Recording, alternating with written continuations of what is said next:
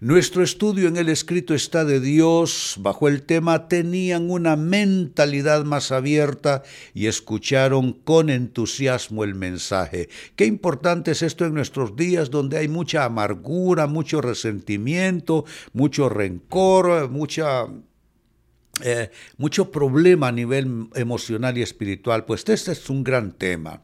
Dice el libro de Hechos capítulo 17 y verso 11. Los de Berea tenían una mentalidad más abierta, esa es salud mental, anímica, espiritual. Tenían una mentalidad más abierta que los de Tesalónica y escucharon con entusiasmo el mensaje de Pablo. Día tras día examinaban las escrituras para ver si Pablo y Silas enseñaban la verdad. ¿Sabes? Eh, se presenta el cuadro de creyentes maduros. Y mire, conforme a lo que aquí estamos leyendo, ¿qué es, amados hermanos, tener una mentalidad abierta en el Evangelio y qué es escuchar con entusiasmo la palabra de Dios? Esa es la pregunta. Y como respuestas, tener mentalidad abierta y escuchar con optimismo la palabra es tener una mentalidad y una actitud sin legalismo religioso. Hay muchos creyentes legalistas, hay iglesias con un legalismo extremo, donde básicamente en lugar de traer liberación a las personas, las esclavizan no a la palabra de Dios, sino a las reglas de esos eh, eh, eh, centros comunitarios de fe.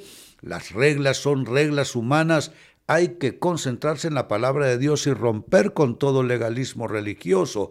En segundo término, una mentalidad abierta y un entusiasmo por la palabra tiene que ver con una mentalidad y actitud sin prejuicio ni sectarismo religioso.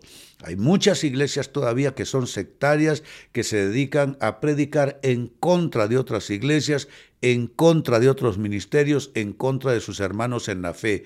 Eso es pecar contra el cuerpo de Cristo, eso no, es no discernir el cuerpo de Cristo.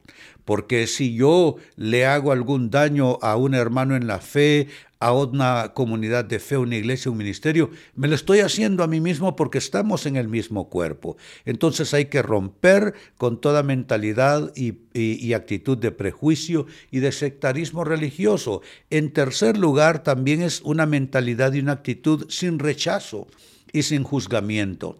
Lo único que la palabra juzga es el pecado, pero Dios, como lo hemos dicho mil veces y ya ustedes seguramente lo habrán escuchado, Dios, ah, Dios aborrece el pecado, pero ama al pecador. Y número cuatro, finalmente, una mentalidad abierta y un entusiasmo por la palabra tiene que ver con una mentalidad y actitud enseñable. Estos de Berea, dice, examinaban día tras día las escrituras para ver si Pablo y Silas enseñaban la verdad. Ustedes no tienen que beberse a un solo trago lo que yo les digo. Tomen la escritura y verifiquen que sea palabra de Dios. Eso es una actitud ah, de alguien que quiere crecer, que quiere aprender, pero a la vez les digo, sean enseñables, sean enseñables, sean abiertos a lo que el Señor está diciendo en esta temporada.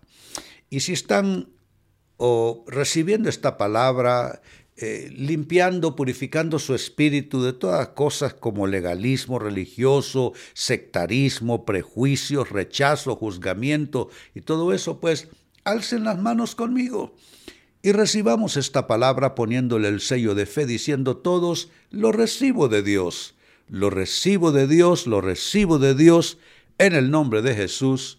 Amén y amén. Linda palabra, edificante, inspiradora.